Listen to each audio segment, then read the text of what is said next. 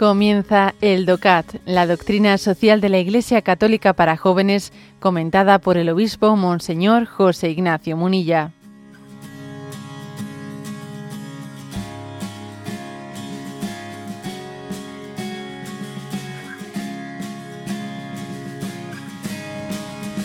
Punto 200. El punto 200 pregunta, ¿dónde radica la comprensión cristiana del Estado y la autoridad?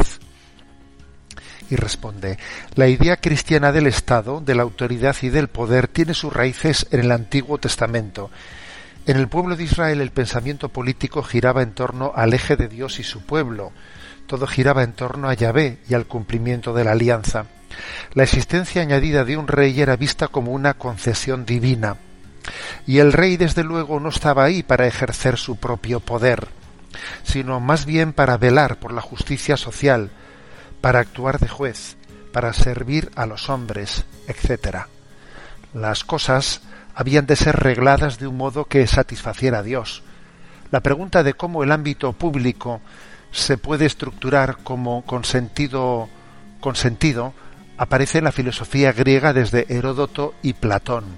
Jesús predicó una relación leal con el Estado. Dad al César lo que es del César y a Dios lo que es de Dios. La relación de la Iglesia con el Estado se empezó a pensar con más detalle tras el giro constantiniano y San Agustín.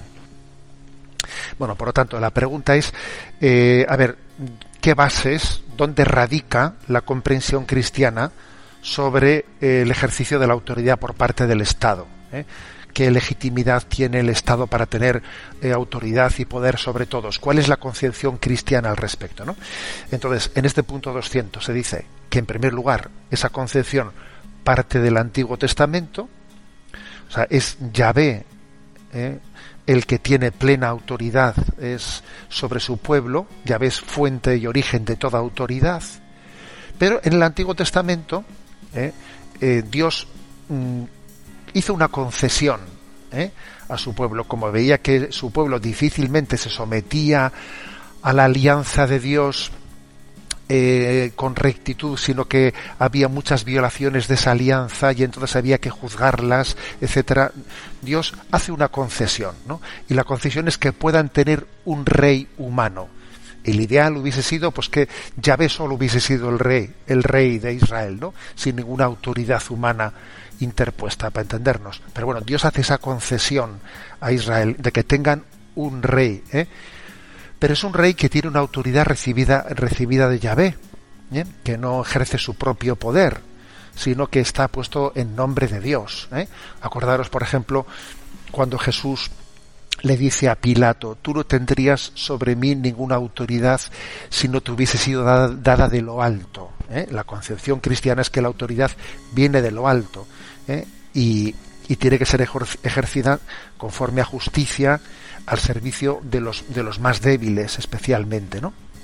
De manera que, sea conforme a esa voluntad divina. Bueno, este es el punto, digamos, eh, de partida. Luego, digamos, hay todo una, eh, un desarrollo de ese pensamiento. Jesús, Jesús en esa famosa frase, dad al César lo que es del César y a Dios lo que es del Dios, en absoluto se contrapone a lo anterior, pero sí, sí subraya una cierta autonomía de los dos órdenes.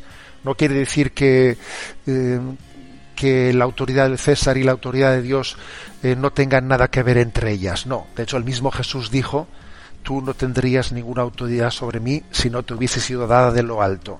Pero dice también al César lo que es del César y a Dios lo que es de Dios, con lo cual quiere decir que eh, si Jesús entendía que tenía que haber una autonomía en el ejercicio, ¿eh? el ejercicio de la, de la potestad de, gobierno por parte del Estado.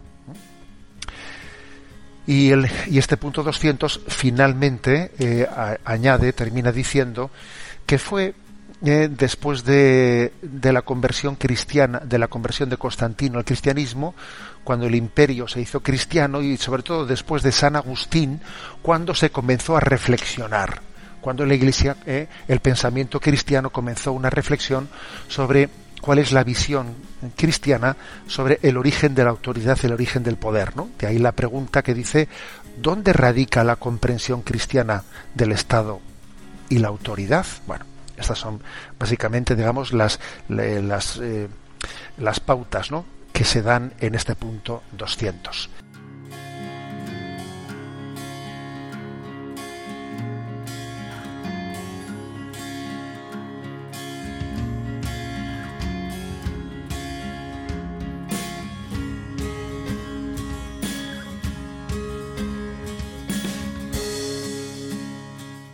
Has escuchado el DOCAT, la doctrina social de la Iglesia Católica para jóvenes, comentada por el obispo Monseñor José Ignacio Munilla. Encuentra todos los audios en radiomaria.es.